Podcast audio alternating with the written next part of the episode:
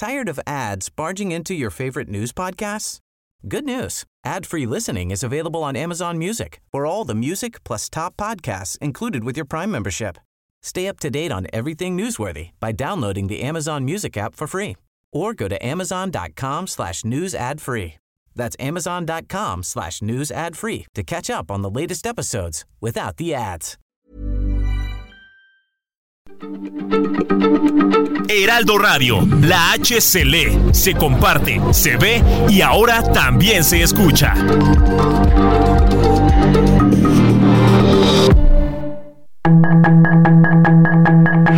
Tarde a tarde, lo que necesitas saber de forma ligera con un tono accesible. Solórzano, el referente informativo.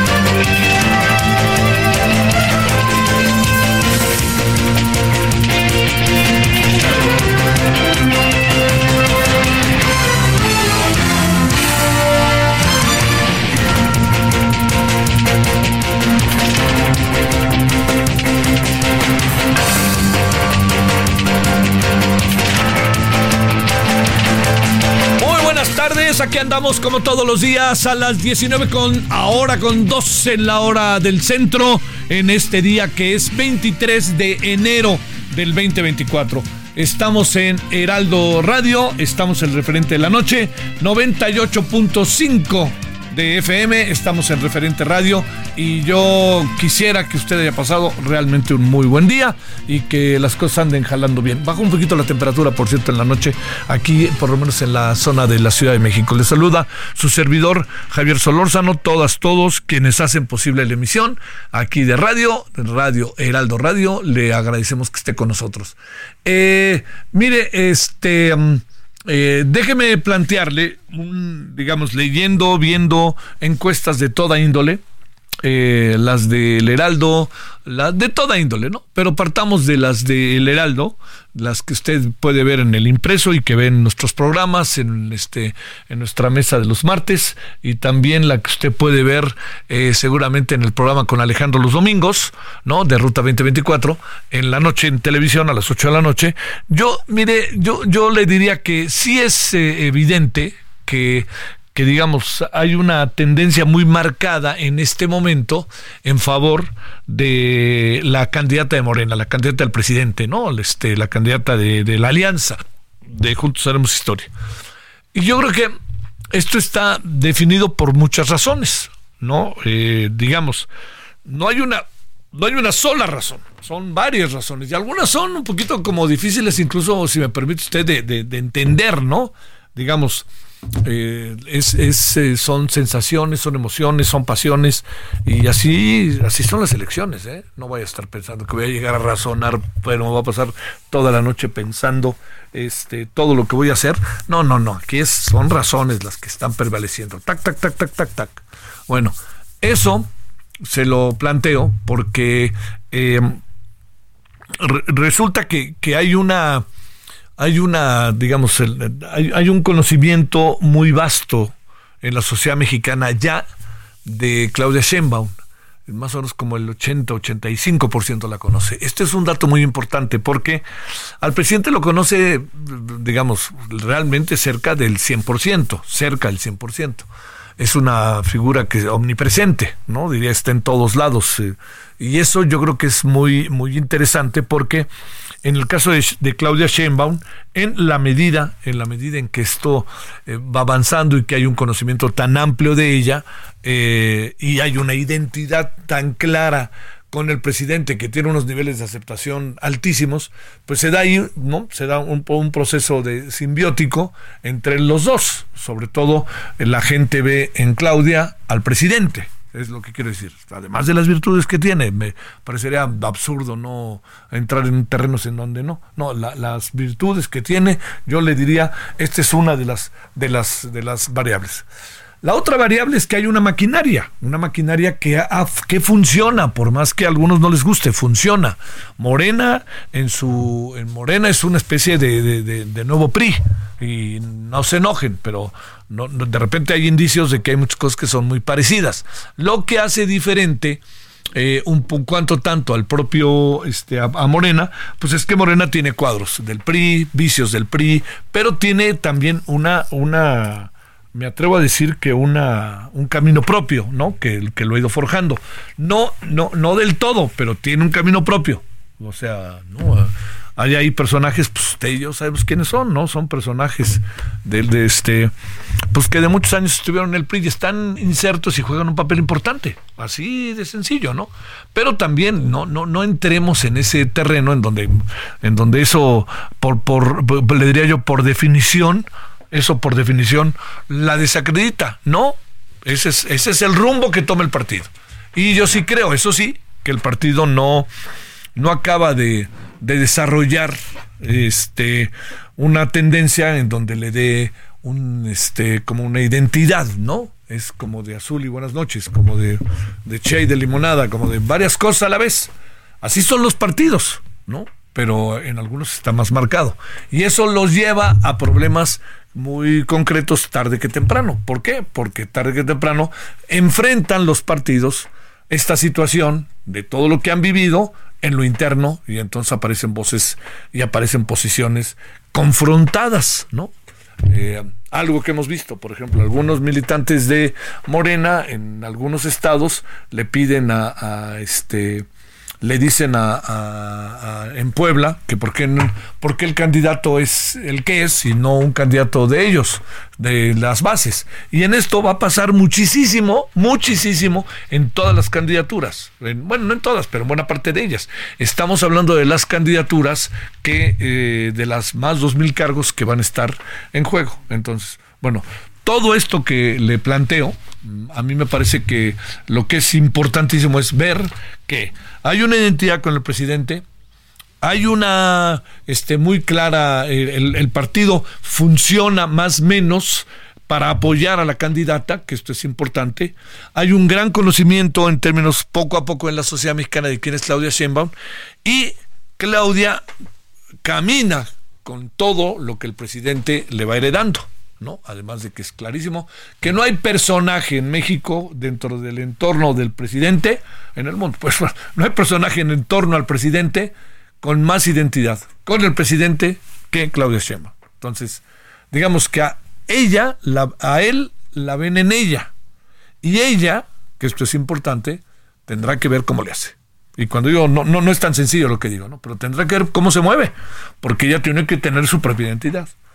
Muchos dicen, no, deja que se ponga la banda y vas a ver cómo le va a pasar por encima. Y no, pues, espérame, espérame. No estoy tan seguro, ¿eh? No estoy tan seguro. Este, apelan a la historia, ¿no? Todos los que ya con la banda es otra cosa. Yo no sé aquí que, más que acuerdos, qué cosas estén pensándose, ¿no? Porque la historia, por supuesto, que nos, nos ayuda muchísimo a entender muchas de las cosas que han pasado, pero de repente hay cambios, ¿no? ¡Pum! Hay lo que dicen en, en inglés el turning point, momentos de decisión, momentos de ¡pum! en donde se toman nuevas decisiones. Y yo no veo ningún ánimo este, de Claudia Sheinbaum de romper con el presidente. Yo no veo ninguno.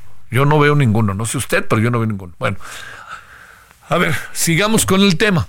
Lo que sucede con todo esto es que lo que viene ahora es que todas las mediciones con todos estos antecedentes son mediciones que colocan en una posición verdaderamente verdaderamente favorable a la candidata del presidente.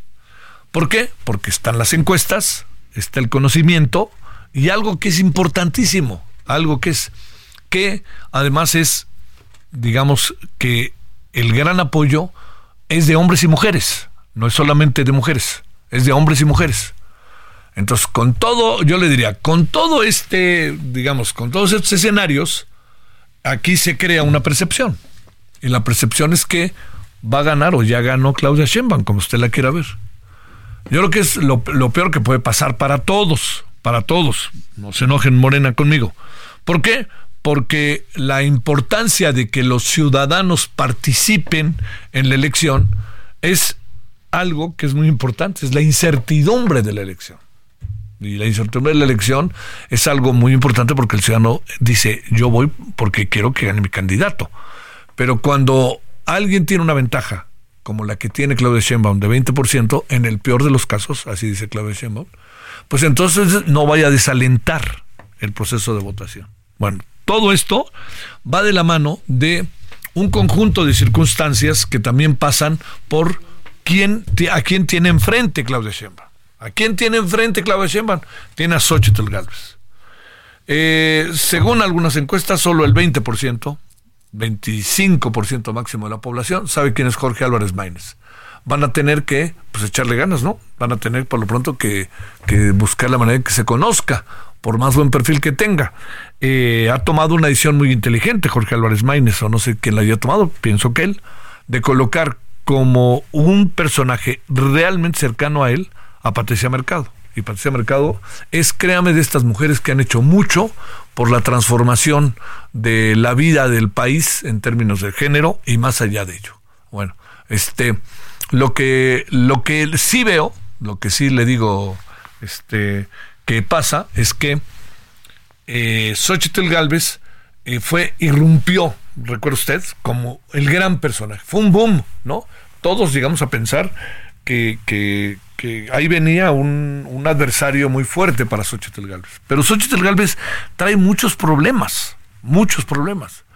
Y el menor problema, el menor problema que tiene Xochitl Galvez es ser Xochitl Galvez. ¿Por qué? Porque todo lo que está alrededor conjunta una serie de cosas que uno no alcanza a entender, es decir, el PRI, PAN peleándose como se pelean, el PRD a veces aparece, a veces está desaparecido, difuminado diría yo, ¿no? Como luego se dice. Entonces, todo, eh, toda esta parte que le cuento, lo que me parece que es relevante es que la percepción de que va a ganar eh, Claudia Sheinbaum, pues no es una no es una percepción que, se invente, va a enfrentar a la realidad. La realidad es el día de la votación y ahí veremos si se bifulcan los caminos. No, no creo decir nada sorprendente si digo que estoy cierto que muy probablemente se van a bifulcar los caminos. La terca realidad y la percepción se van a juntar y veremos quién va a ser este veremos que veremos que, quién va a ser la próxima presidenta que suena muy bonito la presidenta de México todo se lo cuento para reflexionar y no perder de vista que algo que es muy muy importante es que está este esta percepción creciendo y que lo peor que puede pasarnos a todos es esta idea que además avientan con toda intención, pero además que los números se refleja, que es que las posibilidades de triunfo de Claudia Sheinbaum son altísimas, ¿no?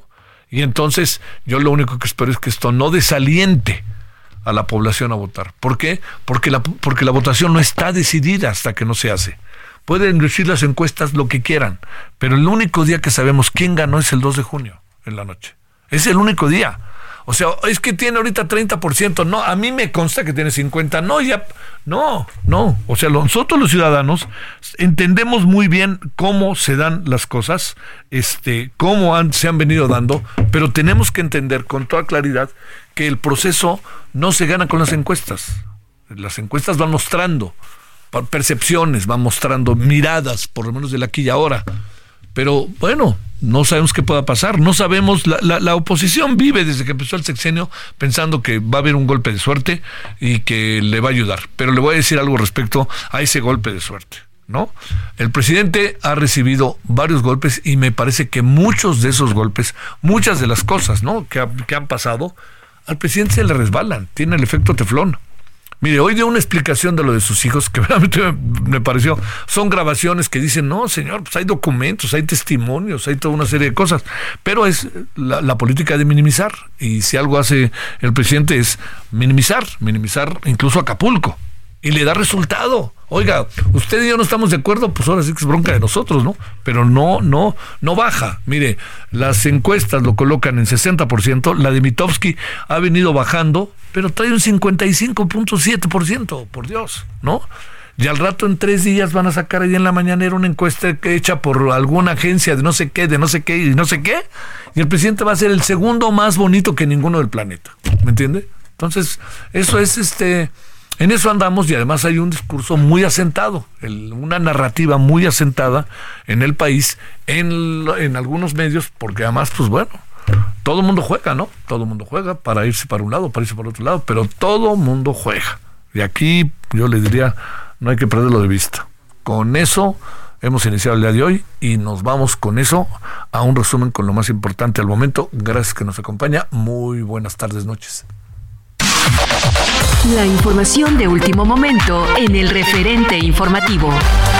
El presidente Andrés Manuel López Obrador recibió este día a los congresistas tejanos del Partido Republicano Michael McCool, Randy Weber y al demócrata Henry Cuellar, esto en Palacio Nacional. Este encuentro se da en medio de las negociaciones bilaterales para enfrentar la crisis migratoria que vive la región.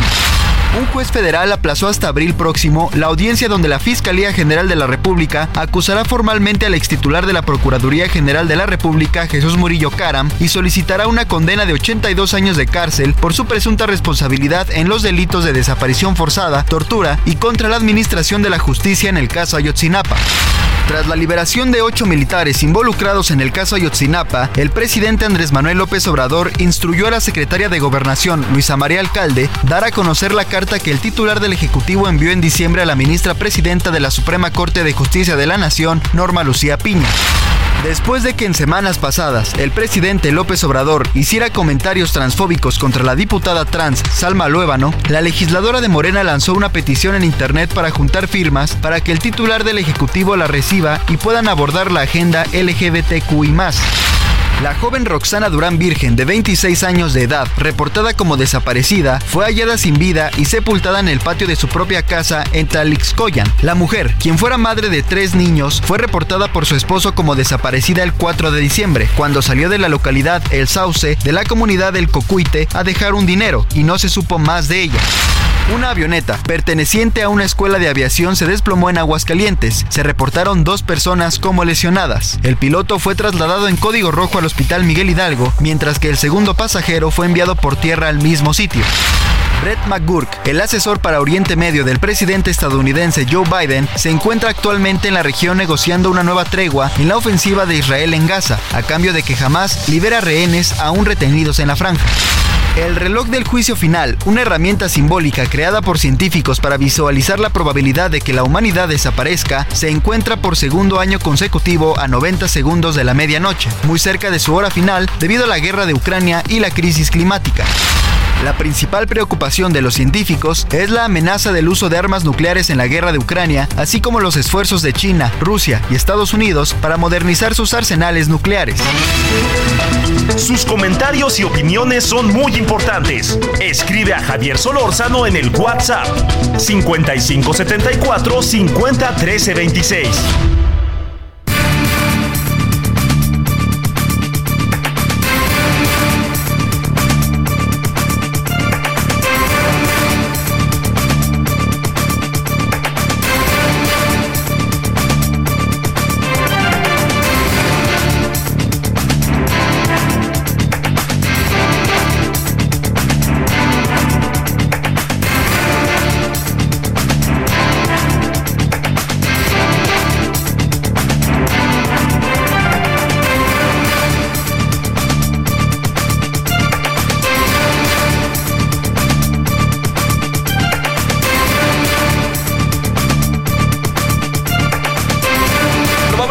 19.19 en la hora del centro y vámonos hasta Chiapas. Isaín Mandujano, corresponsal de la revista Proceso en Chiapas. Isaín, te saludo con enorme gusto y gracias por tu tiempo. Muy buenas tardes. Hola, ¿qué tal? Buenas tardes, acá andamos, Chiapas. Gracias por tu participación. Eh, a ver, este, digamos, hay, hay como un chorro de paradojas, Isaín, a ver cómo las ves. Una de ellas es pues este enfrentamiento en la Serra de Chiapas, militares, vecinos. Tú ves las encuestas y todo indica que Morena va a ganar, pero casi de zapato.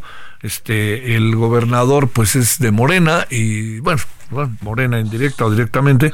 Pues a ver, en todos esos escenarios, ¿qué es lo que pasa, Isaín?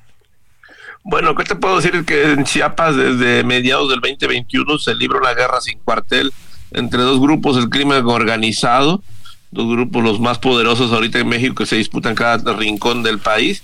En la frontera sur mexicana, específicamente, hay una franja fronteriza. Hay que especificar que la frontera sur de México en general son alrededor de 950 kilómetros que van desde Chiapas hasta Campeche, eh, Yucatán. Sin embargo, en la frontera sur mexicana, 650 kilómetros eh, de largo, de longitud, eh, los cubre Chiapas. De esos 650 kilómetros hay alrededor de ocho cruces formales legalmente establecidos. Sin embargo, hay 56 cruces donde hay todo, se puede pasar de todo en esta frontera sur mexicana. Tú puedes entrar y salir con mercancía ilegal, combustible, armas, drogas, dinero, lo que quieras traficar. Chiapas es una pichancha en su frontera sur y en particular hay un, corredor comercial que colinda con el departamento de Huehuetenango, Guatemala y del lado mexicano con el municipio fronterizo de, fronterizo de frontera Comalapa y varios ahí eh, aledaños como son Amatenango de la Frontera, Mazapa de Madero, Motocintla, Siltepec, este, El Porvenir, Bejucal de Ocampo, en fin, hay una docena de 15 municipios que son un corredor que pasa por la presa de la Angostura y bueno, y es un corredor que se están peleando, disputando estos grupos del crimen organizado y bueno, ambos grupos han utilizado a la población civil para sus fines estratégicos de guerra de una manera presionada, coaccionada obligada en, mucho, la, la, mayor parte de los casos ha habido reclutamiento forzado. Toda esta guerra ha dejado hasta este momento este, una larga estela de enfrentamientos eh, desaparecidos, muy, muy terrible las desapariciones forzadas, una larga estela de asesinatos y lo más grave que se, arreció en los primeros eh, días, la primera quincena de enero, fue el desplazamiento forzado masivo de miles de personas en una región de la sierra y la frontera y que bueno, salieron huyendo. Hoy el Centro de Derechos Humanos de Bartolomé de las Casas calcula que son unos 2.700 personas las que han huido de la región. Sin embargo, la cifra podría ser aún mayor. ¿Qué te puedo decir? Lo que pasó recientemente es que hay una, hay una, hay una movilización del ejército en territorio controlado por un grupo de crimen organizado y la población, pues bueno, ha sido movida ahí para eh, impedir que el ejército avance. Lo que la población considera es que el ejército, eh, hasta donde tiene presencia ahorita, opera otro grupo del crimen organizado que lo han dejado, bueno, actuar con total impunidad y por eso no quieren que llegue a esos territorios el ejército. Oye, a ver, híjole, Isaín, este, eh, a ver, la, la, la política se cuece por otro lado totalmente. Eh, la población se ve realmente afectada o claramente podemos definir que son zonas muy concretas las que se están viendo afectadas? Mira, en Chiapas hay focos rojos. En Chiapas hay, eh, no, no quisiera yo decirte que es un asunto generalizado.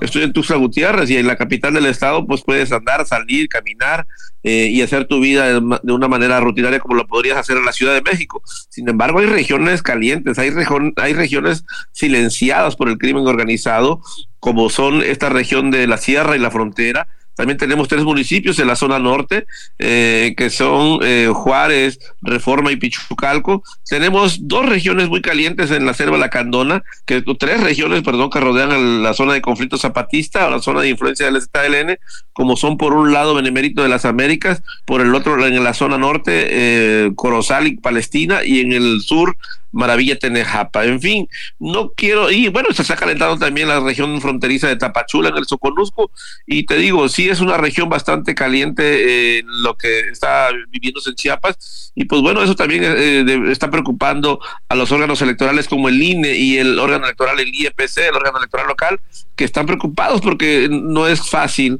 realizar elecciones en un escenario así donde las personas tienen miedo de salir a votar y sobre todo participar como funcionarios de casilla.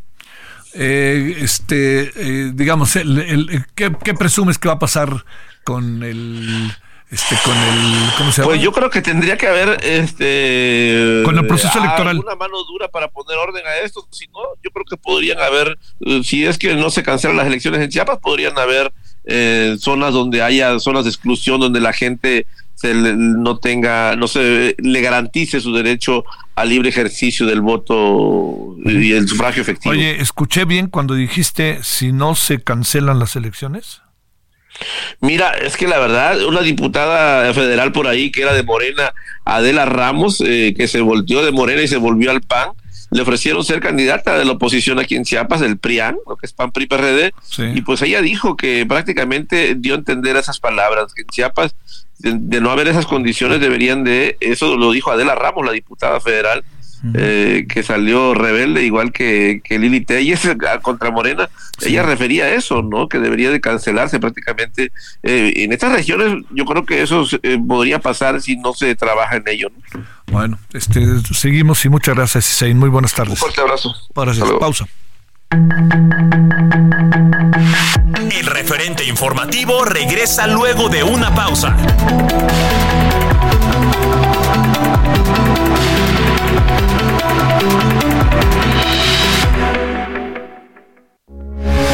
Heraldo Radio, con la H que sí suena y ahora también se escucha.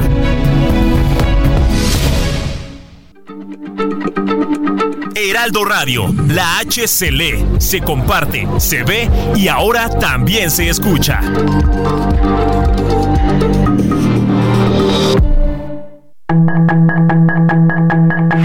Estamos de regreso con el referente informativo.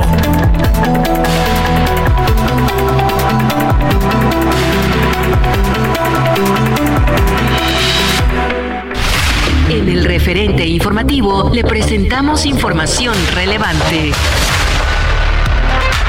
López Obrador recibió a congresistas de Estados Unidos en Palacio Nacional. Luisa María Alcalde reveló carta de López Obrador a ministra Piña que advertía liberación de militares en caso Ayotzinapa. Audiencia de Jesús Murillo Caram será hasta abril. Diputada Salma Luébano junta firmas para tener una reunión con López Obrador y abordar la agenda LGBTQI. En Aguascalientes, una avioneta se desploma cerca del aeropuerto internacional. Los tripulantes sobrevivieron. Hayan enterrada en su propia casa a joven desaparecida en Veracruz. Asesor de Biden está en Medio Oriente para negociar una tregua para Gaza. Se reportan tres muertos por terremoto de 7.1 en frontera de China. Sus comentarios y opiniones son muy importantes. Escribe a Javier Solórzano en el WhatsApp 5574 50 13 26. Sus comentarios y opiniones son muy importantes. Escribe a Javier Solórzano en el WhatsApp 5574 50 13 26. Solórzano, el referente informativo.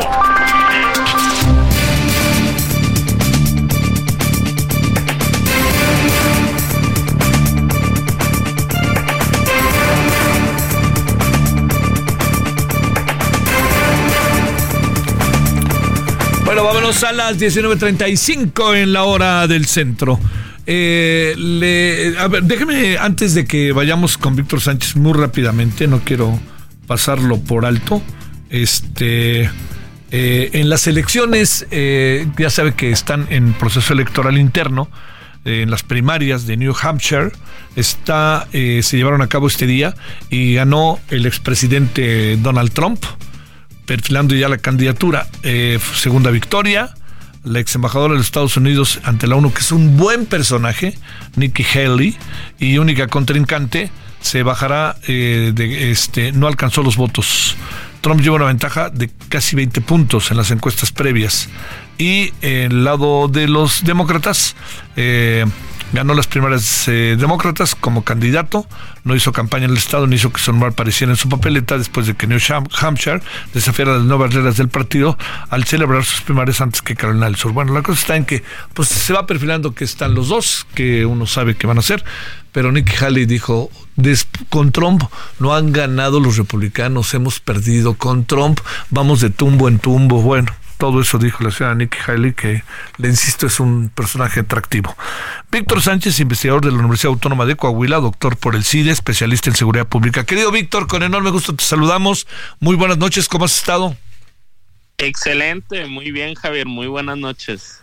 Este, más allá de lo que nos cuentes de lo que pasó fuera del estadio, dice el fiscal que la lluvia pudo haber tenido que ver. No entiendo cómo, pero bueno, eso dijo. A ver, ¿qué supones que pasó? ¿Por qué se dio eso? ¿Dónde fallaron los mecanismos de atención? Y, y sabiendo que cada vez que juegan Santos contra Monterrey en, eh, allá en el, en el estadio de Santos, las cosas este, tienden a ser rudas en términos, se ponen muy bravos los aficionados de las dos aficiones. Sí, digo, a ver, pues el, el fútbol pues es un, un, fenómeno que levanta pasiones. Y además es eh, en los estadios pues hay un alto consumo de cerveza, lo cual pues puede tener implicaciones eh, en el comportamiento de las personas, pero también en su capacidad de, maniobrar eh, vehículos. Digo, obviamente yo no me quisiera adelantar porque no tengo elementos, o sea, para decir que fue un ataque directo o que fue producto de consumo del alcohol, pero pues esas hipótesis son posibles, o sea, es decir, eh, puede ser que se exacerben las pasiones por ser prácticamente como un clásico de, del norte, o sea, no es el clásico regio, pero, pero también hay una rivalidad eh, grande entre Monterrey y, Santos Laguna por la cercanía de, ambas ciudades. Eh, también pues hay un alto consumo de, alcohol que, que, puede haber tenido algún papel en el, en, el, en el proceso. Como te digo, no me gustaría dar por sentado algo que, desconozco precisamente por, por no, no, no tener, digamos, a la mano o no tener acceso a las indagaciones que se están llevando a cabo. Sin embargo, pues sí es algo en donde como país tenemos que poner atención porque hoy sí, hoy pasa en, en Torreón, pero antes, por ejemplo, pasó en Querétaro cuando la riña en donde perdieron la vida aficionados de del equipo San Luis, han habido riñas también en, en la Ciudad de México, en Guadalajara y, y en otras tantas plazas. Y eh, pues eh, si nos vamos mucho más allá, en, en Argentina y Brasil y, y, otros países de Sudamérica, cada determinado tiempo eh, pierden la vida aficionados precisamente por riñas al interior de los estadios. A ver, este, eh, ¿Cuáles son los mecanismos de organización interna? Pero te diría, no solamente eso, sino también estoy pensando eh, cuáles son los mecanismos, digamos, qué tanto muchos elementos de la, digamos, no sé, ¿no? De, digamos, vandalismo o cosa parecida puede estarse conjuntando con esto de, en función de la, de la información que se tiene, Víctor, este, eh, qué tanto puede estar esto pasando, porque sabemos además que, eh, digamos, es, es, muy proclive, hemos visto muchos casos como acaba la acaban muchas ocasiones este, en los estadios la delincuencia organizada en la tribuna o en los palcos, ¿no? Sí, digo, lamentablemente eh, el, en el fútbol existen pues las llamadas barras, eh, no solo en México, o sea, también vemos, por ejemplo, los hooligans en, Inglaterra. Oye, que ya los cortaron de tajo ¿ah? a los hooligans, ¿no? Exacto, o barras muy exacerbadas como las que hay, como te decía, en Brasil o en Argentina, en donde pues se deja de convertirse en un deporte familiar, en donde tú no puedes llevar a tu familia, sino que por lo general pues van personas adultas, jóvenes, en donde suele haber riñas entre las aficiones eh, rivales. Entonces, pues a lo que tiene que apostar, creo yo, el fútbol mexicano es precisamente a desaparecer o a limitar en lo más posible la existencia de estas barras, precisamente para garantizar la convivencia y la seguridad de todo aficionado que asista a, un, a un partido de, de fútbol. No sé si si es el caso, ¿no? O sea, de, de esta situación que pasó en el territorio Santos Modelo, pero a juzgar por lo que ha pasado antes, pues es, es, es una, es una hipótesis eh, factible. Y eh, pues si esto además lo mezclas con el consumo de cerveza, sea, es decir, un aficionado perfectamente en un partido de fútbol puede consumir 6, 7 litros de cerveza, eh, pues esto es como una especie de situación que acrecenta el riesgo de que se den riñas y que estas riñas se puedan salir de control. Hay algo que se dice respecto a la organización de la salida, cuando salieron los, los aficionados que, que salieron poco, poco este, protegidos por parte de la autoridad a sabiendas de lo que estaba pasando, de lo que, a sabiendas de los antecedentes, más de lo que iba a pasar, digo, nadie sabía lo que iba a pasar, pero de los antecedentes. Eh, pues mira, digo, eh, el estadio de Santos Laguna sí tiene una, una fama de no ser tan amigable con, con aficiones contrarias. O sea, siempre es muy complicado eh, que aficiones de otros equipos entren a, Santos Laguna. Sí, tengo entendido que pues había, había cierta seguridad vial, pero sí no creo que hubiera un dispositivo específico que ayudara a, salir a, los aficionados del equipo rival y que estuviera como concentrado en, en, cuidarlos, ¿no? Oye, la otra, este, eh, ¿afecta a la ciudad? Yo creo que sí, ¿no? Como sea lo que pasó, es este, pues digo, acaba afectando en función de que, pues el fútbol es uno de los ejes de Torreón, ¿no? No, a ver, pues primero eh, da una mala imagen a la ciudad, al equipo. Eh, sin duda, la, la, ciudad y el Estado como autoridades pues tienen que investigar eh, y obviamente deslindar responsabilidades y si alguien es culpable, pues evidentemente llegar a una, a una sanción. O sea, es decir, hay una responsabilidad en el marco de autoridades, tanto las municipales y evidentemente pues en el caso, en el caso de la Fiscalía de, de, Coahuila. Ello pues impacta en la, en la imagen del club y, y, también pues hay que verlo de esta manera, o sea, el, el, el fútbol también implica turismo, o sea, el ir a ver a tu equipo a diferentes ciudades, pues eh, implica una derrama económica eh, el pago de hotel, las comidas, la transportación, o sea, es decir, hay, hay, hay un gasto que a final de cuentas, pues el, el equipo o la ciudad sede termina, termina beneficiándose por el flujo de aficionados, pero si, si percibes que un estadio es altamente peligroso, pues a lo mejor dejas de ir y, y vas a, a las otras ciudades en donde pues te reciben no, no tan gratamente. E, exacto. Pues claro, pues es el son los adversarios y es todo eso, ¿no? Exacto. Oye, a ver, este, por último, eh, eh, la respuesta de la autoridad satisface, no satisface, está siendo lenta, ¿qué piensas? Pues mira, digo, yo realmente, o sea, creo eh, que es importante que, que pues la fiscalía sí dé una, un posicionamiento eh, en, las, en las próximas horas, o sea, yo esperaría que mañana eh, o, a más tardar pasado mañana, donde pues esclarezcan los hechos, se pueda determinar pues si sí fueron hechos que se hicieron con dolo, o sea, de manera intencional, o si bien se trató de un accidente y si en ese accidente pues está eh, estaban alcoholizados las personas que lo perpetraron o que lo ocasionaron eh, y obviamente pues que ya se inicie eh, la, la, el proceso penal respectivo. Digo, porque salvo que fuera un accidente en donde no está involucrado ningún tipo de descuido o consumo de alcohol, pues en todas las demás escenarios, pues debe existir una sanción. Sí, claro. Ahora también da la impresión, ya para cerrar, este, Víctor, que todo el mundo se anda medio lavando las manos, ¿no?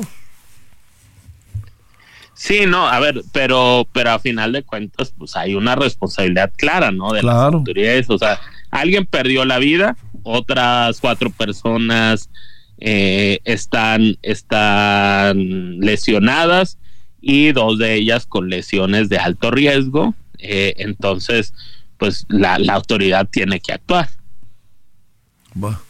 Te mando un gran saludo. Oye, ¿cómo van las cosas allá en Coahuila con el cambio de gobierno y todas estas cosas?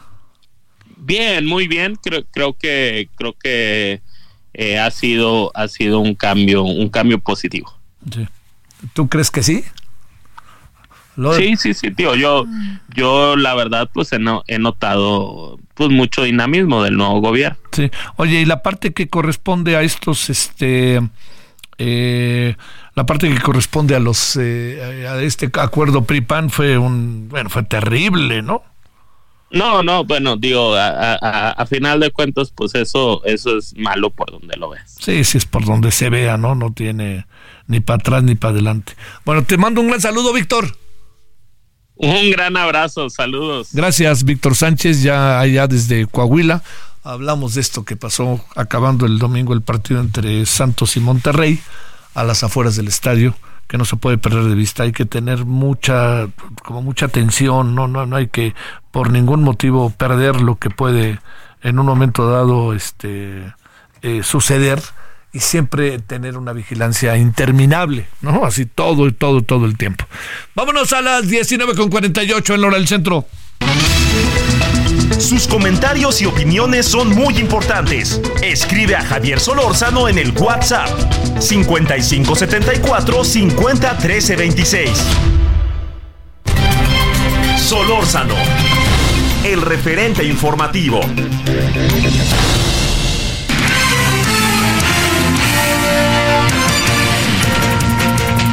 Juan Teniente, ¿cómo va la vida allá en Regiolandia? ¿Cómo te ha ido? Pues mal, fíjate que pues, otra noticia mala, este, dos personas más son encontradas sin vida y en menos de 24 horas a consecuencia de la, de la inhalación de gas LP, esto al tratar de mitigar el frío, el frío acá en Monterrey, que bueno, ahorita ya no se siente este frío que sentimos hace unos días. El detalle es que son personas que se quedaron dormidas, ya no despertaron por la inhalación de este combustible y tenían más de más de una semana de que no se sabían de ellas y pues empezaron a buscar los familiares, se percatan que no, estas dos hermanas no tocaban la puerta, se van pensando que todas estaban dormidas, regresan más tarde, ayer por la tarde regresan, tarde noche, y se dan cuenta con las autoridades que habían fallecido y ven un calentador y la casa olía a gas. Con esto ya son nueve personas la, en tres eventos que desgraciadamente por la onda gélida no dejaron una eh, ventana semiabierta o, algo para que circulara el aire y eh, a la hora de bajar la presión del combustible, eh, pues obviamente se apaga la mecha, regresa la presión, regresa el combustible y ellos dormidos pues no, el gas es, no se percibe el olor eh, y pues estas dos, estas dos personas más murieron, con eso ya son nueve. Un matrimonio con dos hijos, esposo y esposo y dos hijos en municipio de Juárez, la semana pasada fueron los primeros hallazgos, Posteriormente, el día de ayer comentábamos de tres, eh, dos uh, personas de la tercera edad y una y su hija de 30, y ahora estas dos personas. Y las dos que habíamos comentado que habían muerto por hipotermia, esto a consecuencia de, pernotar en, en, una, uno en una plaza pública y otro en la en la en la calle. Y tenían pues vivían como indigentes. Así las cosas, eh, se está exhortando por parte de las autoridades a darle mantenimiento a estos equipos de gas para que en los próximos fríos que se nos vengan a la Sultana del Norte, pues no volvamos a tener esta contabilidad de decesos. Y también se les pide que pues eh, si ya el, el, calentador ya es tiene dos, tres, cuatro años y no se da mantenimiento, pues mejor que se compren o adquieran uno nuevo para evitar ese tipo de situaciones. O la otra, abrigarse bien como cebolla, varias capas de suéteres y ropa para que de esta forma eh, puedan mitigar el calor desde su casa, Javier. Oye, este, y habías dicho, nos decías ayer que no, este, que esta semana no iba a ser tanto frío, que el frío regresaría el fin de semana, hasta donde recuerdo, ¿no? Sí, así es. ahorita tenemos una temperatura alrededor de los 16 a los 18 grados, dependiendo de la zona del área metropolitana. Eh, la máxima que tuvimos el día de hoy fue de 27, en algunos puntos alcanzó los 28 grados. El problema que tenemos también es, la contaminación ambiental. Lo que fue el día de, ayer, lunes, y el día de hoy fueron los días más altos de, de mala calidad del aire, que pues esto también por la cuestión del frío y que no corre aire, pues también nos afecta a los regiomontanos, pero sí, el fin de semana, solamente el sábado, se pronostican lluvias y una temperatura mínima de 8 o 9 grados, dependiendo de la zona. Si nos vamos a Galeán, la parte más alta, e Iturbide, allá estaremos a, a 1 o 2 grados sobre cero, si no es que baje la temperatura un poco más. Pero lo que es el área metropolitana, estará lloviendo el sábado con una temperatura mínima de un dígito, puede ser 8, puede ser 9, dependiendo de la zona, y una máxima de unos 12, 13 grados. El sábado ya el domingo se recupera otra vez. Sale. Volvemos a tener temperaturas agradables. Te mando un gran saludo, Juan. Pendientes, Javier. Gracias. Vámonos ahora hasta Oaxaca, de Nuevo León hasta Oaxaca. Karina García, ¿qué hay de nuevo? ¿Qué tal, Javier? Muy buenas noches. Pues informarte que el secretario general de gobierno de aquí del estado, Jesús Romero López, aseguró que la caravana éxodo por la eh, por la pobreza desistió de su intención de transitar por la capital oaxaqueña para continuar con su camino a la frontera norte. Eh, pues el funcionario encargado de la política interna del estado aseguró que las y los extranjeros, en su mayoría provenientes de Honduras, decidieron utilizar el trayecto con destino a Veracruz por que señaló, eh, pues pagaron sus pasajes para trasladarse. Y es que déjame comentarte que desde esta mañana de martes, pues había eh, precisamente anunciado este cambio de ruta y es que, eh, pues de acuerdo a las autoridades, los migrantes se trasladaron ya en familias, algunos a Tierra Blanca, Veracruz y a Tabasco, en donde continúan con este proceso para poder obtener sus visas humanitarias. Y es que de acuerdo a las autoridades serían 150 kilómetros que tendrían que caminar los migrantes de Jalapa del Marqués hasta la capital oaxaqueña, en donde no recibirían ningún apoyo humanitario, Javier, toda vez que las comunidades, eh, pues eh, cerca de esto, de esta carretera, se ubican a kilómetros adentro y pues el funcionario también manifestó que en muchos de estos municipios se rigen por el sistema de usos y costumbres y que pues bueno podría suceder lo que sucedió también allá en municipios como eh, San Pedro Tapanatepec y otros más, en donde los ciudadanos no les permitieron pernoctar eh, pues en el centro de la población. Se habla también de que fueron al menos 25 camiones en los que fueron transportados, aunque se referían 50 de estos, Javier. Te mando un gran saludo, Karina, muy buenas noches. Buenas noches, Javier. Bueno, vámonos a una pausa, la pausa de las 8 de la noche, cuando son ahora 19 con 54, casi 55 la hora del centro. En la noche vamos a tener la opinión. Ayer presentamos el trabajo de Tonatiuh Guillén respecto a los mexicanos en Estados Unidos y cómo el gobierno mexicano habría entregado este para un estudio académico toda la base de datos de los mexicanos en Estados Unidos. Eh, hoy en la mañana me habló Roberto Velasco eh, de la Secretaría de Relaciones Exteriores y me dijo, oye, yo tengo otra versión y entonces la vamos a presentar la otra versión a las 9 y 10, 9 y cuarto de la noche en referente de la noche televisión. Pausa.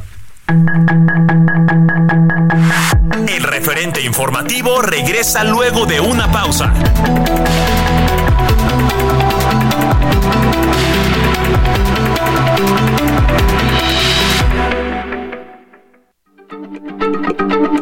Heraldo Radio, la H se lee, se comparte, se ve y ahora también se escucha.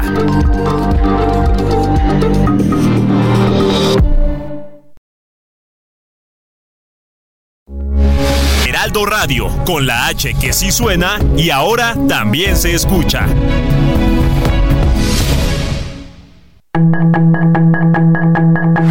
Estamos de regreso con el referente informativo.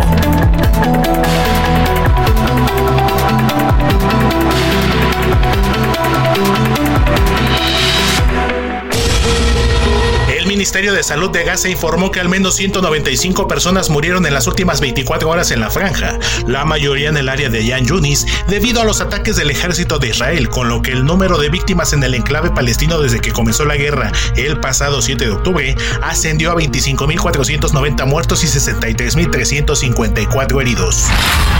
La Organización de los Científicos Atómicos mantuvo el llamado reloj del juicio final a 90 segundos de la medianoche, lo que significa que la humanidad está más cerca que nunca de la aniquilación, debido a las amenazas de una guerra nuclear, las guerras actuales, el cambio climático y el mal uso de algunas tecnologías como la inteligencia artificial. El Parlamento de Turquía aprobó este martes en votación general la entrada de Suecia en la Organización del Tratado del Atlántico Norte OTAN, tras meses de bloqueo por considerar que el país escandinavo no estaba haciendo lo suficiente contra los militantes kurdos en su territorio, con lo que solo falta el visto bueno de Hungría para ratificar la adhesión.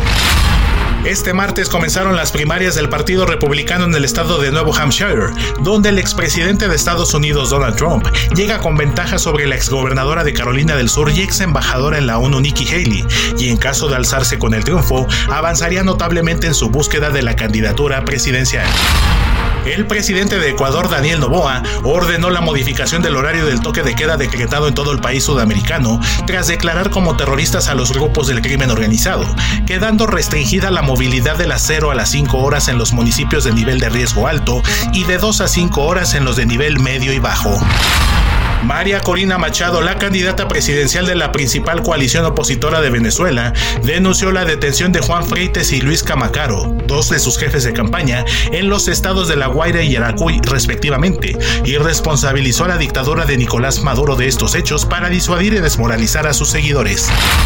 A través de la portavoz de la Casa Blanca, Karine Jean-Pierre, el gobierno de Estados Unidos calificó de no creíbles las acusaciones del dictador de Venezuela, Nicolás Maduro, sobre los supuestos planes de la extrema derecha venezolana para asesinarlo con apoyo de la CIA y de la DEA, que según él, planeaban también tomar instalaciones militares venezolanas. Para el referente informativo, Héctor Vieira. Sus comentarios y opiniones son muy importantes. Escribe a Javier Solórzano. Tired of ads barging into your favorite news podcasts? Good news. Ad-free listening is available on Amazon Music. For all the music plus top podcasts included with your Prime membership. Stay up to date on everything newsworthy by downloading the Amazon Music app for free or go to amazon.com slash news ad free. That's amazon.com slash news ad free to catch up on the latest episodes without the ads. En el WhatsApp 5574 501326. Solórzano, el referente informativo.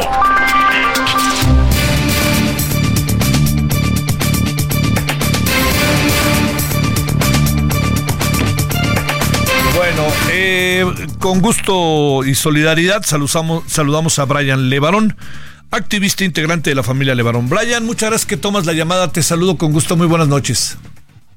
A ver, eh, por favor, ¿quieren ver? Muy buenas noches, Javier. Gra gracias. Gracias a ti, Brian.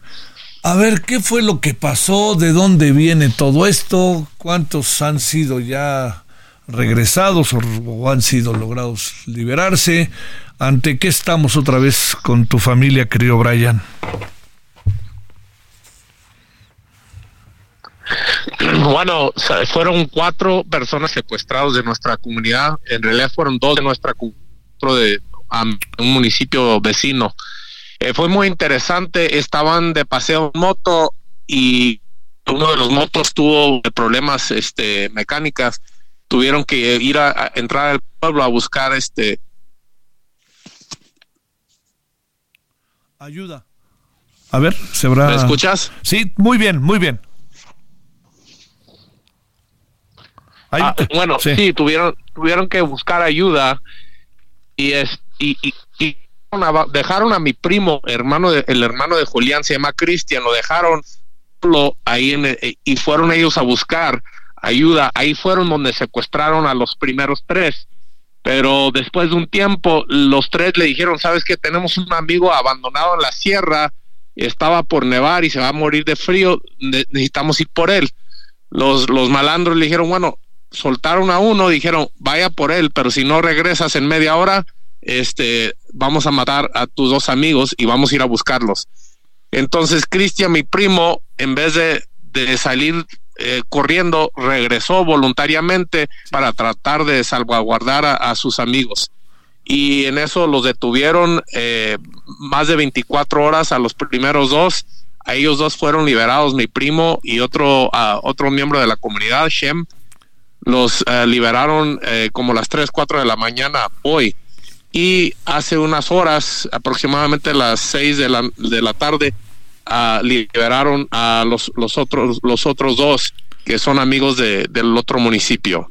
Oye, Brian, este, hay, se ha difundido que habrían sido golpeados. ¿Eso es cierto, Brian? Es muy cierto. Ahorita están recibiendo atención uh, médico uh, y desgraciadamente sí están, estaban golpeados. Un, un, primo sufrió un, un ataque cardíaco eh, y está ahorita en el hospital por lo que sucedió, los nervios y el estrés. Sí. Realmente es mucha trauma lo que sufrieron, están en shock. Eh, agradecidos, agradecidos de tenerlos este ya salvos, vivos y este y va a ser un largo camino para recuperar esto. La verdad, este tengo que agradecer a toda la comunidad el Levarón que salieron más de 50 camionetas en caravana a las 7 de la mañana para ir a exigir justicia y, y, y pedir a los malandros que, que eh, y decirles que ya saben que, nosotros en la comunidad no tenemos nada que ver con los conflictos que tienen en la sierra entre los grupos y que esta gente era gente trabajadora, gente buena y pedir que los soltaran. Y eso es lo que sucedió. Realmente la autoridad no dio con su ubicación ellos, este, los criminales, los soltaron de, después de un tiempo, le dieron el teléfono para que ellos mismos se comunicaran con la familia y así dimos con su ubicación y fue la autoridad a recogerlos. ¿Dónde se encontraban? Muy lejos de su comunidad, de la comunidad de ustedes, Brian. Y segundo, este, ¿dónde, digamos, este, ¿Cuál, ¿Cuál, pudo ser, ¿Cuál pudo ser el móvil? ¿Que los confundieran o que los vieran como parte de las bandas este, contrarias a ellos?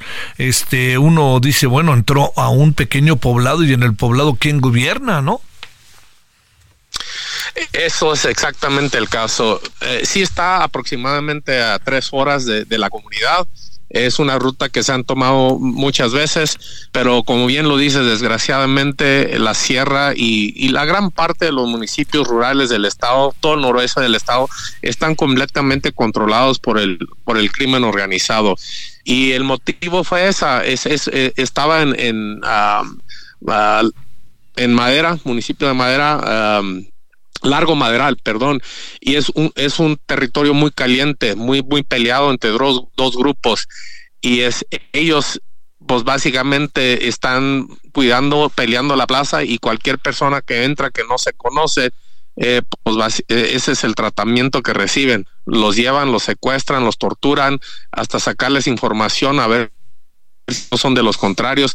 Y eso es lo que sucedió. Desgraciadamente los últimos dos por ser por ser eh, uh, de la comunidad de municipio de donde son los eh, la cabecera de los otros grupos pues no los querían soltar a pesar de no tener que nada que ver con los, lo, la actividad criminal que está que existe en la zona.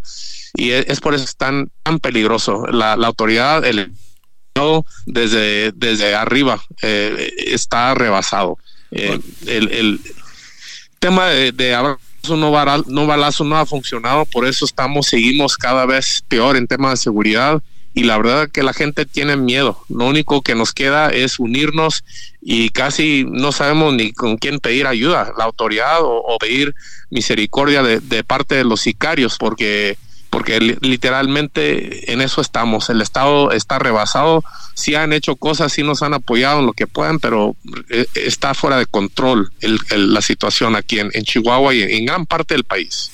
Es un asunto que, que cae en lo municipal, ¿no? En, incluso en lo estatal. Pero hoy la gobernadora hacía una severa crítica al gobierno federal y más después de lo que pasó con la propia familia que recordamos bien hace algunos años, no muchos. Y además te preguntaría, Brian, de aquello que pasó y de lo que ahora pasa, ¿ha, ¿se ha aprendido algo? ¿Las cosas son diferentes o qué has encontrado?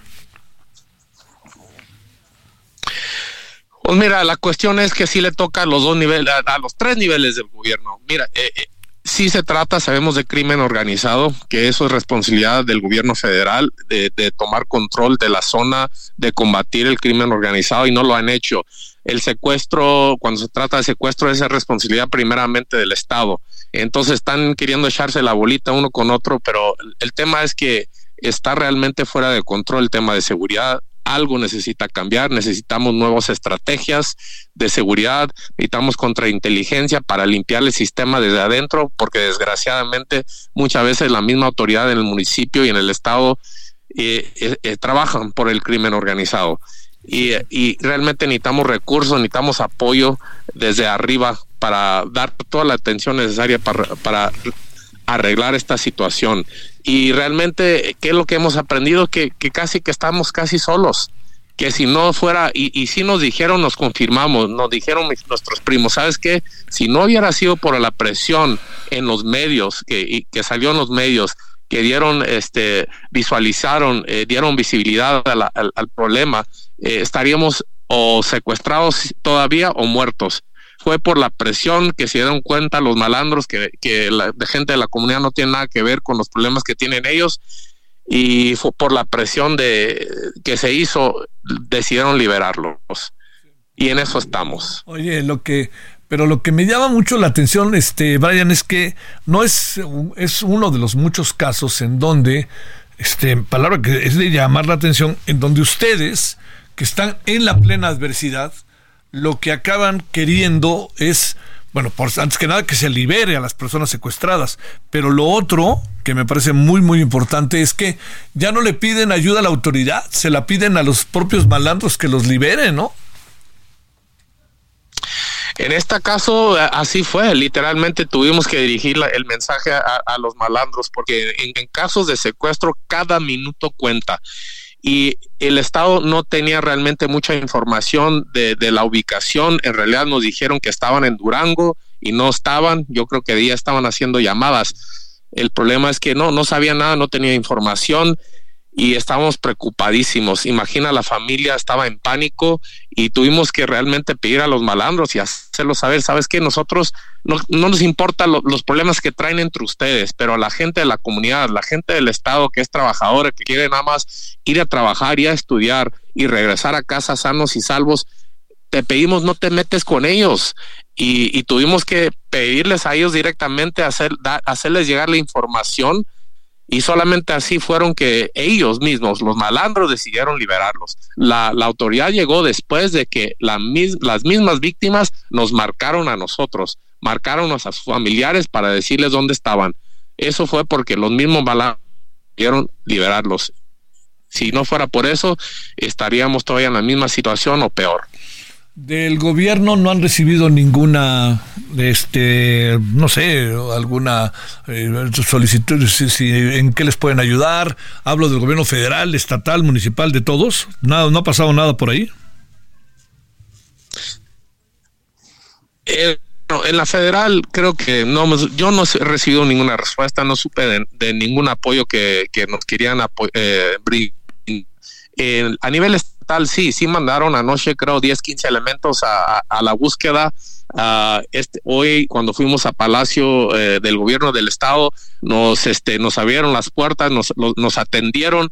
El problema es que no tenía información, eh, se veían para mi punto de vista rebasados y tengo entendido que este básicamente estaban tratando de comunicar, de negociar de cualquier forma de encontrar a esta gente pero no fue por, por eh, la capacidad o la fuerza del, del Estado, fue por la presión y, y, hacer por hacer saber a los malandros que realmente no son ninguna amenaza, que no son de los contrarios y ellos decidieron liberarlos. Bueno, bueno.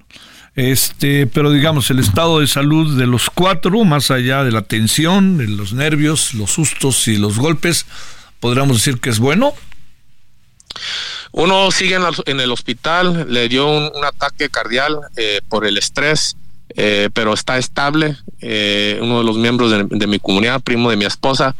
Los otros están muy golpeados, están, están en, en mala condición, pero están estables y, creo que sí van a poder recuperar. Yo creo que la trauma, pues eso ya es otra cuestión, ¿no? Tarda meses, años tratar de de quitar esa imagen porque sí los torturaron, les, les pusieron cinta ah, en toda la, eh, ah, cubrieron sus ojos, su nariz, ah, sus, sus, manos, eh, tenían una motosierra que, que, lo echaron a andar y le dijeron que ya, ya habían cortado sus amigos en pedazos y, y, y que seguían mi primos y no les daba información. O sea, los torturaron de una forma muy, muy cruel. Eh, mi primo dice que fueron bola de jóvenes de 15 a 18, 20 años que no les importaba, estaban endrogados y estaban presumiendo por la calle que los iban a matar, a torturar y estaba, estaban realmente, pensaban que se les iba a terminar la vida en cualquier momento. Era una tortura mental, física, eh, que, que no me puedo imaginar, la verdad. Bueno, pues te mando un gran saludo, Brian, solidario a ti y a tu familia, a la familia Levarón, y gracias que tomaste la llamada. Muchas gracias, muy buenas noches. Hasta luego. 20 con 18 horas del centro. Sus comentarios y opiniones son muy importantes. Escribe a Javier Solórzano en el WhatsApp 5574 50 13 26. Solórzano, el referente informativo.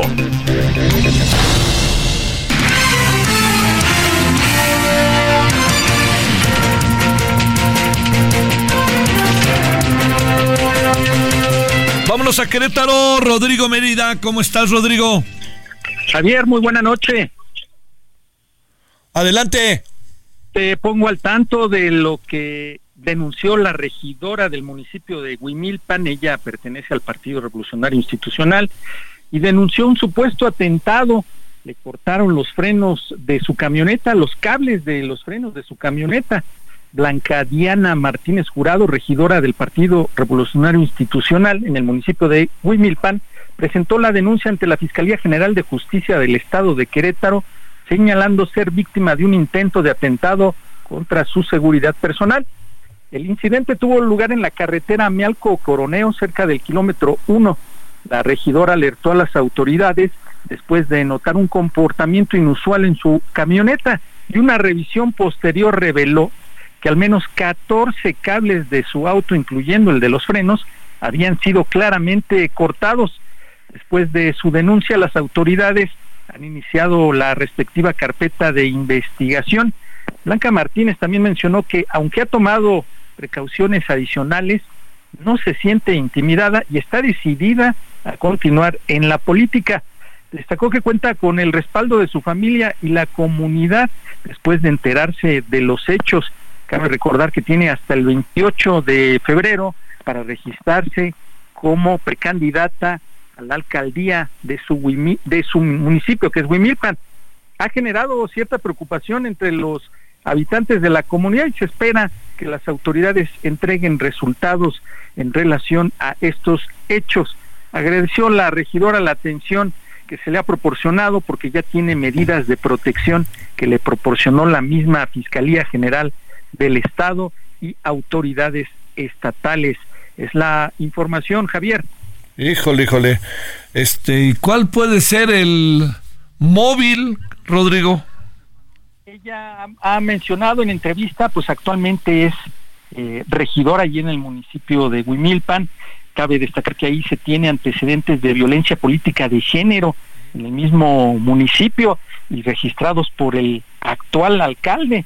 Ella participa en las sesiones de cabildo y por ahí hay votaciones que han puesto incómodos a varios en la administración. Ella está a la espera, sí tiene sospechas, pero está a la espera de los resultados y de cámaras de seguridad que se encuentran cerca de su domicilio, porque la camioneta por debajo se ve que cortaron los cables y un aproximado de 14 cables afectando lógico, el de los frenos de su camioneta. Javier. Oye, una última pregunta, Rodrigo. Eh, ¿A qué distancia se, se encuentra Huimilpan de la capital Querétaro? No, estamos a menos de 35, 40 kilómetros de donde se encuentra ella. muy cerca de la capital. Saludos, Rodrigo. Hasta Querétaro. Buenas tardes. A sus órdenes. Buenas noches.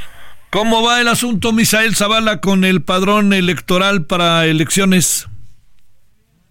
Javier, buenas noches, saludo, saludo también al auditorio. Efectivamente, pues hoy eh, dieron ya los resultados de este programa intenso que lanzó el Instituto Nacional Electoral desde septiembre sobre la credencialización de eh, pues las credenciales para votar que se están tramitando en todo el país.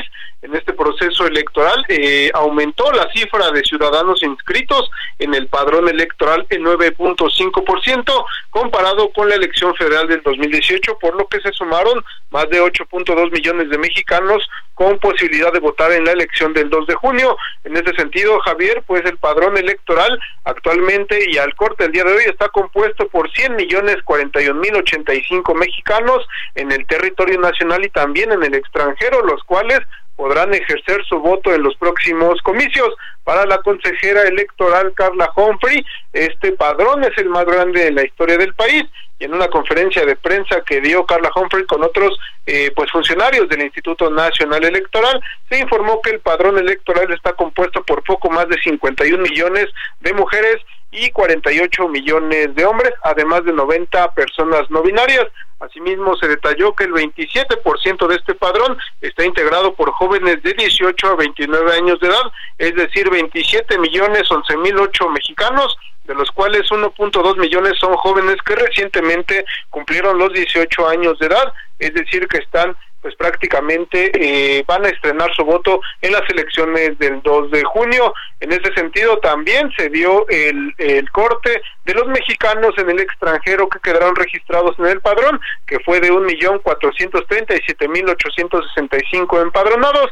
En esta fecha, hasta esta fecha, eh, Javier, pues se concluye ya este programa intenso de credencialización del INE, pero todavía podrán eh, sacar la reposición eh, tal cual eh, eh, se, se, tiene en el padrón electoral de credenciales de elector. Únicamente no se pueden ya sacar credenciales de elector de nuevo registro o con cambios de domicilio o cambios de datos de los ciudadanos. También eh, la consejera Carla Humphrey aclaró que el cierre de la jornada intensa de credencialización no tiene el objetivo de beneficiar o perjudicar a algún precandidato presidencial o partido político, pues incluso se alargó esta campaña más de un mes con siete meses. Esto debido a las voces que están diciendo que este cierre ya de credencialización afectaría sobre todo a la oposición en las elecciones del 2 de junio, Javier. Saludos, Misael. Buenas noches. Gracias. Unidos, organizaciones de la sociedad civil eh, agrupadas en Unidos, exhortan al Consejo General del INE a aprobar un acuerdo para extender al menos dos semanas más el plazo para que más ciudadanos y ciudadanas puedan renovar u obtener su credencial de elector. A ver qué les responden. Pausa. El referente informativo regresa luego de una pausa.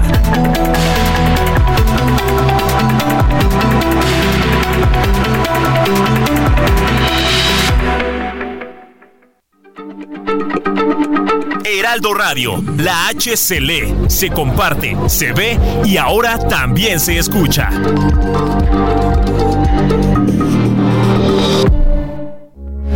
Heraldo Radio, con la H que sí suena y ahora también se escucha.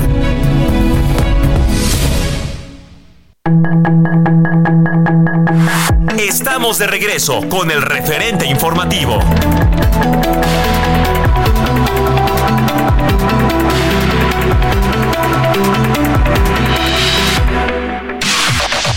La información de último momento en el referente informativo.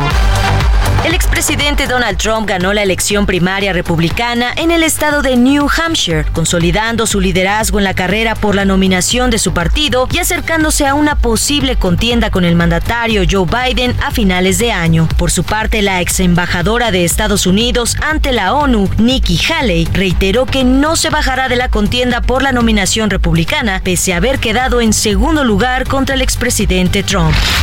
Brian Libarón informó a través de sus redes sociales la liberación de Miguel Ángel y Manuel Horacio, hombres presuntamente secuestrados por una célula delictiva en Chihuahua, quienes fueron privados de su libertad el domingo 21 de enero en compañía de otros dos hombres, quienes también fueron secuestrados y posteriormente liberados.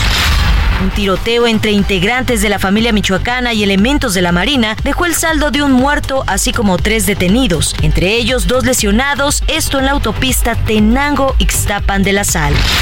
Durante un operativo en Hidalgo, la Fiscalía General de la República clausuró una fábrica de cerámica por estar asentada de manera irregular, así como por tener como empleados a 152 indocumentados de origen chino. En redes sociales circula un video en el que se observa a una niña pedir ayuda a un costado de la carretera Cuautla-Cuernavaca, esto en Morelos, tras un ataque a balazos contra la camioneta en la que viajaban sus familiares. El hecho dejó como saldo tres adultos muertos y dos menores de edad con heridas.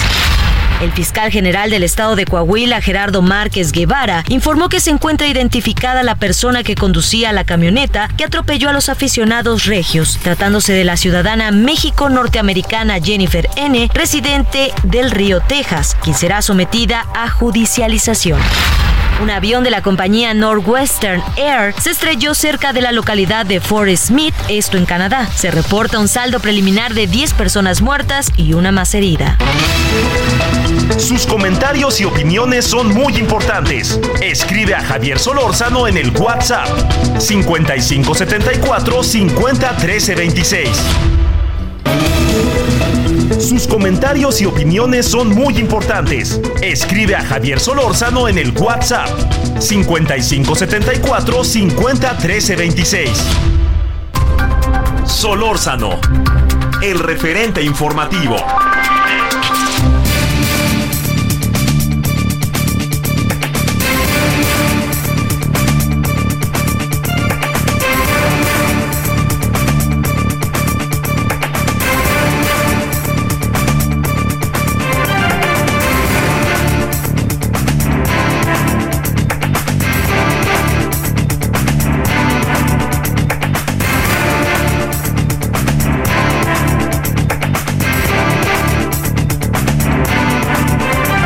Con 35 en hora del centro. Marcela Nochebuena es reportera en Animal Político. Marcela, te saludo con mucho gusto. ¿Cómo has estado? Muy buenas noches.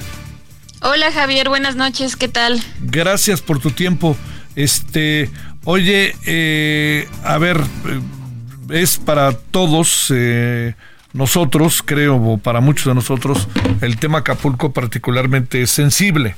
Eh, hay como muchas versiones de lo que está pasando, en lo que se ha avanzado.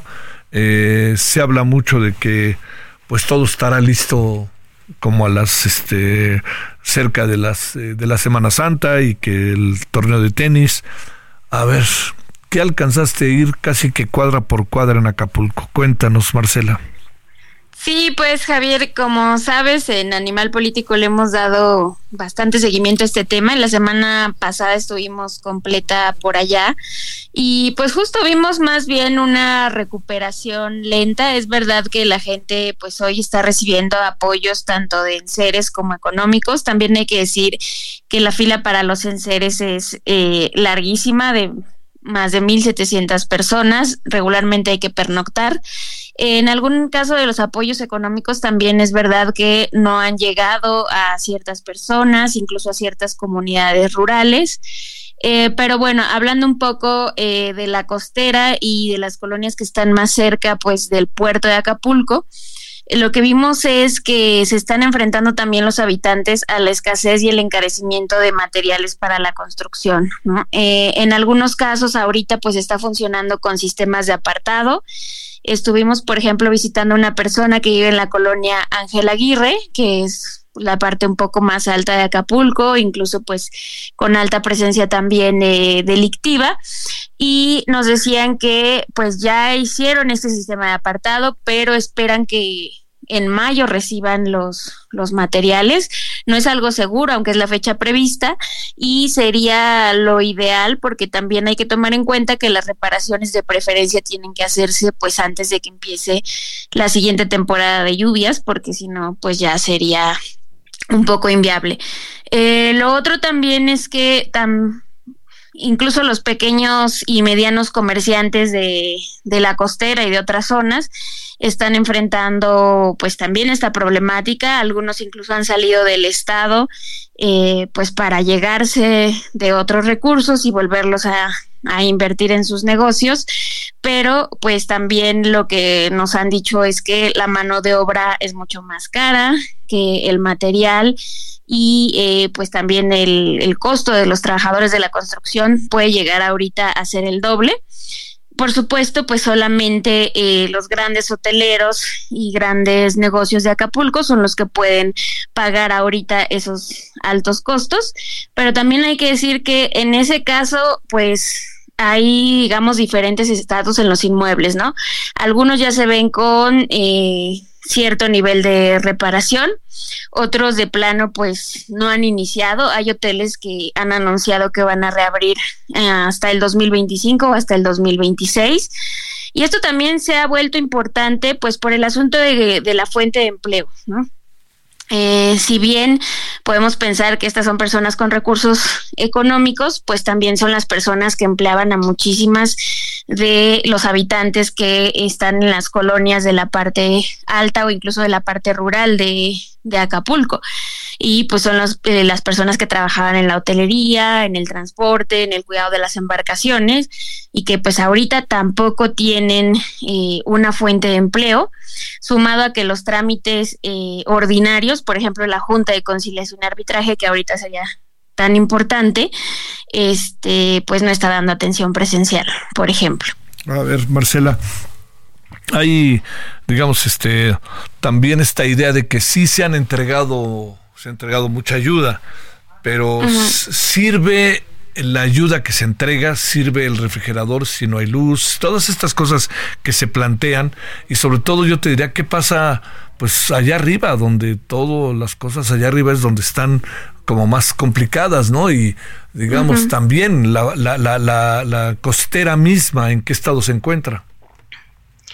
Sí, pues lo que vimos es que son varias dimensiones. Justo el tema, como bien apuntas, no es solo recibir pues en seres y apoyos económicos. Una vez que los recibes en primera, pues el punto es que el dinero te alcance. El apoyo máximo es de 35 mil pesos más los 8 mil que pudieron haber recibido para la limpieza. Eh, no siempre a lo mejor pues es viable con ese dinero hacer todas las reparaciones eh, por otro lado, eh, en cuanto a lo que me preguntabas de las colonias altas, pues eh, los servicios apenas llegaron, ¿no? Por ejemplo, en la Ángel Aguirre el agua se restableció. De por sí no les llega tanta habitualmente, pero después del huracán se quedaron completamente sin el servicio y se restableció apenas hace 15 días, ¿no? La luz, pues pasaron básicamente dos meses sin ella.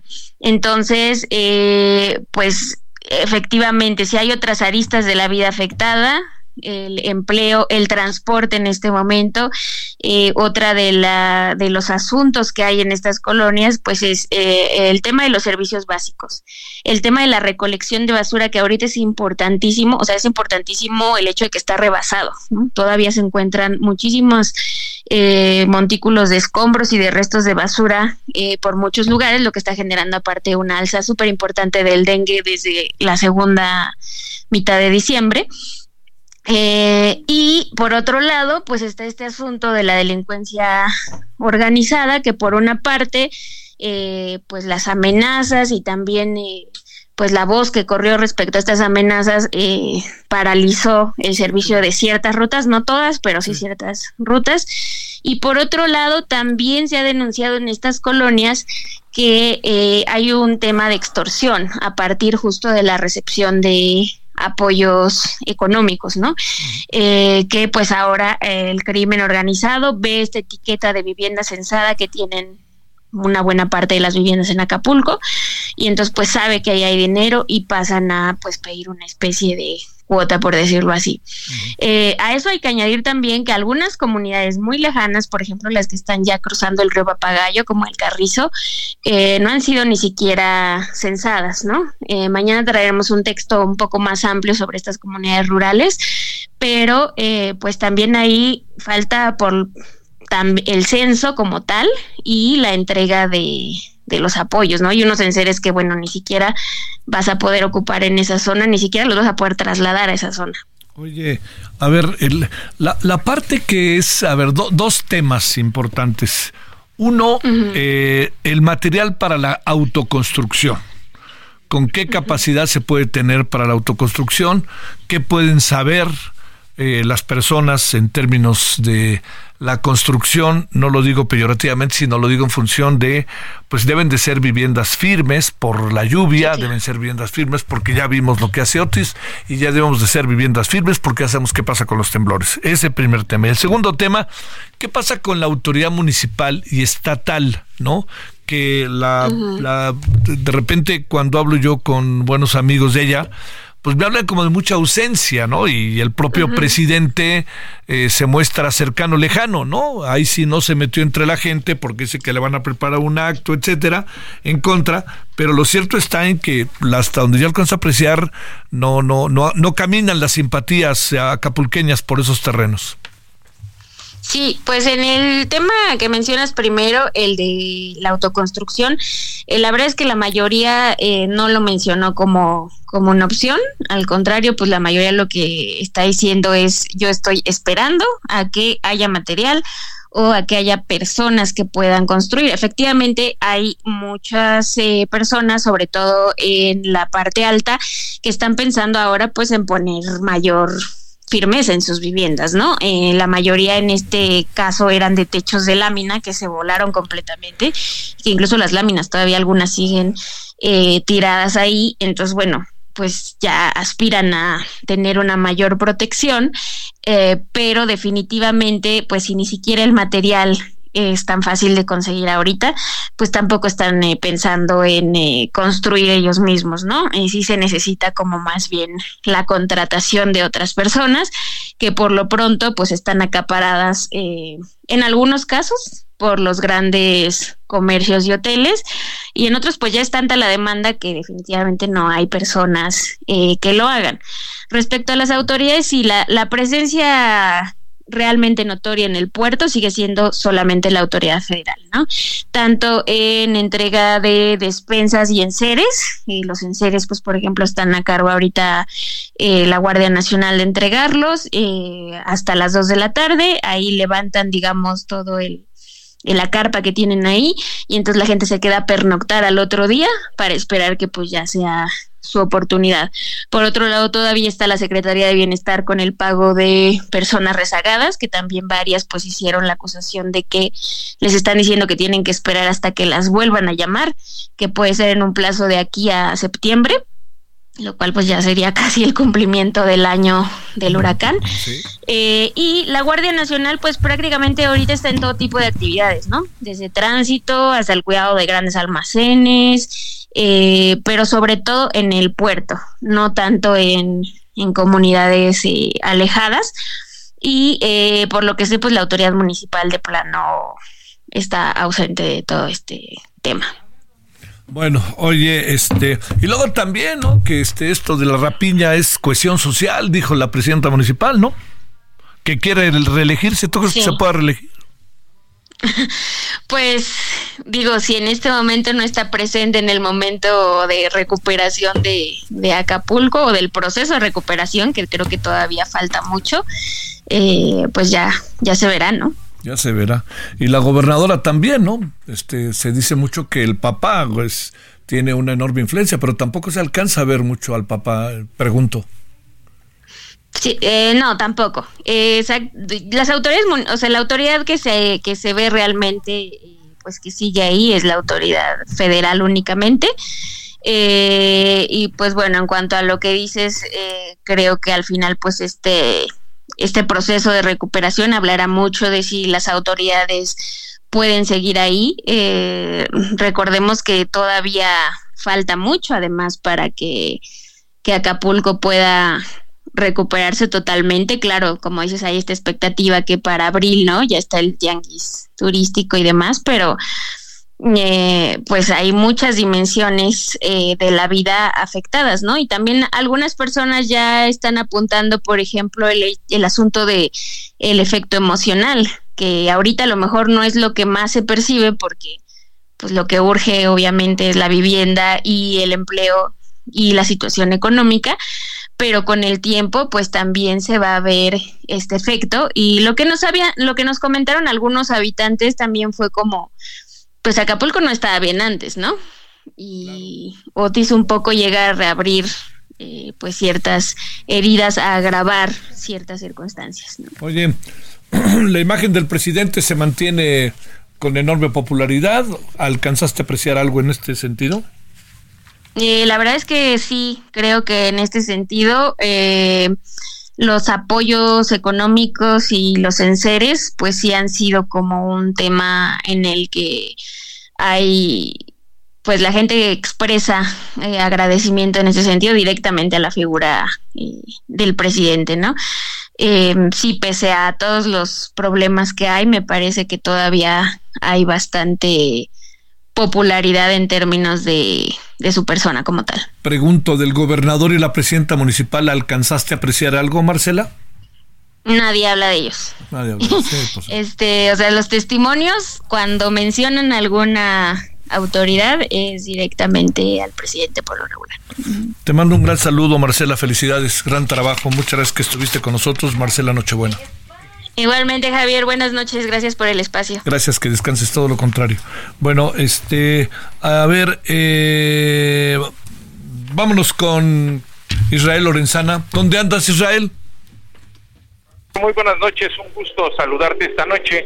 Pues estamos ubicados aquí en la alcaldía Miguel Hidalgo, exactamente en Fernando Alencastre, en donde ya se suman dos días de bloqueo y manifestación por parte de los vecinos de la colonia Molinos del Rey. Es la alcaldía Miguel Hidalgo Javier y esto es por la falta de agua. Señalan que llevan cinco días sin agua y dos días eh, de bloqueo en esta importante vía para poner a nuestros amigos en contexto, muy cerca de la zona de Chivatito, muy cerca del periférico, constituyentes, de la zona de Reforma Lomas. Así que bueno, pues hay que pedirles a nuestros amigos automovilistas que eviten a toda costa transitar por Fernando Alencastre, ya que se van a encontrar con este bloqueo de aproximadamente 50 vecinos, los cuales piden suministro de agua. Hay que recomendar alternativas, sin duda alguna Prados Norte y Prados Sur son la mejor opción esta noche para evitarse los contratiempos, aunque tenemos elementos policíacos llevando a cabo cortes viales, Javier, pues bueno, aún así hay una larga fila de vehículos que se desplazan con dirección hacia la zona del paseo de la reforma. Pues Javier, piden agua, no han tenido respuesta por parte de las autoridades. Por la mañana estuvo el alcalde Mauricio Tabe, no llegaron a un acuerdo y bueno, pues los vecinos señalan que van a continuar con su manifestación hasta que las autoridades les hagan caso. Es la información que te tengo. Oye Israel, creo que está además relativamente cerca de la alcaldía, ¿no? Sí, hay más o ah, menos. Esa, oye, a donde estabas ayer con lo del INE, ¿no? Ándale, más o menos, Javier, por ahí, ahí está muy cerca y ya son dos días suman dos días de esta manifestación, de este bloqueo. Por supuesto, por supuesto hemos podido ver a muchos automovilistas y vecinos molestos porque pues tienen que dar una larga vuelta para llegar hasta sus domicilios, a sus destinos, Javier. Te mando un saludo, Israel. Muy buenas noches. Muy buenas noches, seguimos al pendiente. A ver, vámonos también donde hay lío grande. Armando de la Rosa, vámonos contigo hasta Tabasco. Armando, ¿cómo estás? Buenas noches.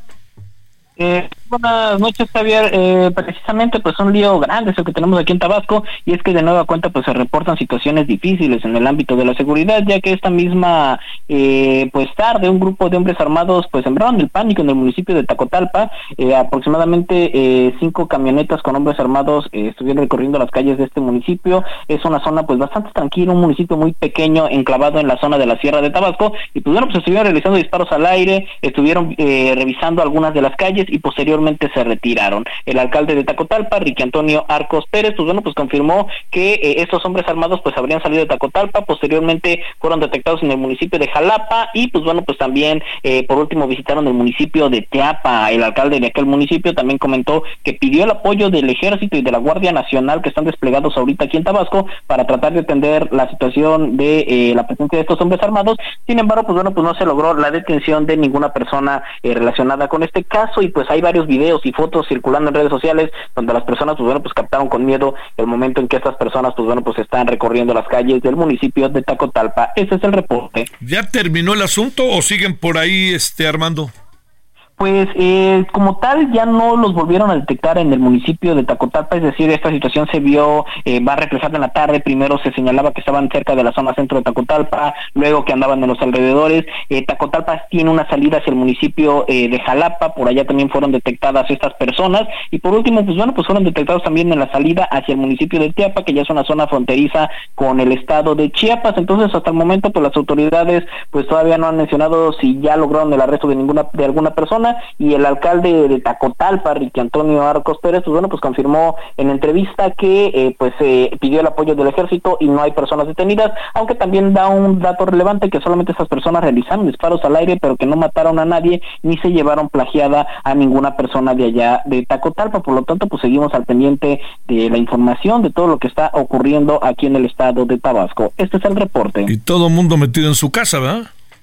Pues sí, efectivamente, es un municipio, eh, Tacotalpa es un municipio bastante eh, pequeño, eh, llama mucho la atención pues el hecho de que haya eh, visitado pues un grupo de hombres fuertemente armados este municipio, el cual pues bueno pues como tal se había mantenido alejado de la violencia en los últimos meses aquí en Tabasco, recordemos que los bloqueos, el incendio de vehículos, los disturbios en penales, pues habían sido aquí en Villahermosa, en la salida hacia Veracruz, en Cárdenas, en Huimanguillo, en el municipio de Comalcalco, en Paraíso, donde está la refinería, pero el municipio de Tacotalpa se había mantenido relativamente tranquilo, no era una zona eh, que tuviese eh, detalles con el tema de la seguridad, sin embargo, pues bueno, pues hoy la presencia de estos hombres armados obviamente pues causó el pánico entre la población y obviamente pues las redes sociales se inundaron eh, con comentarios señalando que los veían en las calles. Este es el reporte. Te mando un saludo Armando de la Rosa hasta Tabasco, gracias. Gracias, seguimos al pendiente con la información. Bueno, vamos a hablar hoy del derecho, bueno, la réplica que hay a lo que nos planteó ayer Tonatiuh Guillén respecto a los mexicanos en Estados Unidos y la base de datos. Vamos a hablar de Oxfam, el caso mexicano en términos de riqueza-pobreza. La demanda mexicana avanza en el tema de las armas, aficionados atropellados y la presencia, como todos los martes, de la embajadora Marta Bárcena para que nos cuente la segunda parte del trabajo que hizo sobre Gaza. Bueno, en cinco minutitos nos vemos aquí junto en su televisión, en el 8.1 de televisión abierta, Heraldo Televisión, referente de la noche. Gracias, buenas noches, hasta el ratito. Hasta aquí Solórzano, el referente informativo.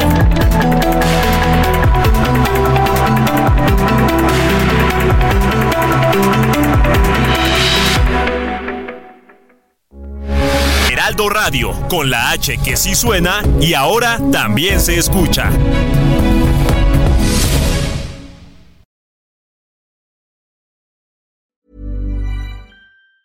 Tired of ads barging into your favorite news podcasts?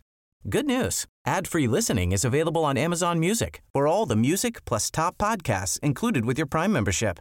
Stay up to date on everything newsworthy by downloading the Amazon Music app for free or go to amazon.com slash news ad free. That's amazon.com slash news ad free to catch up on the latest episodes without the ads.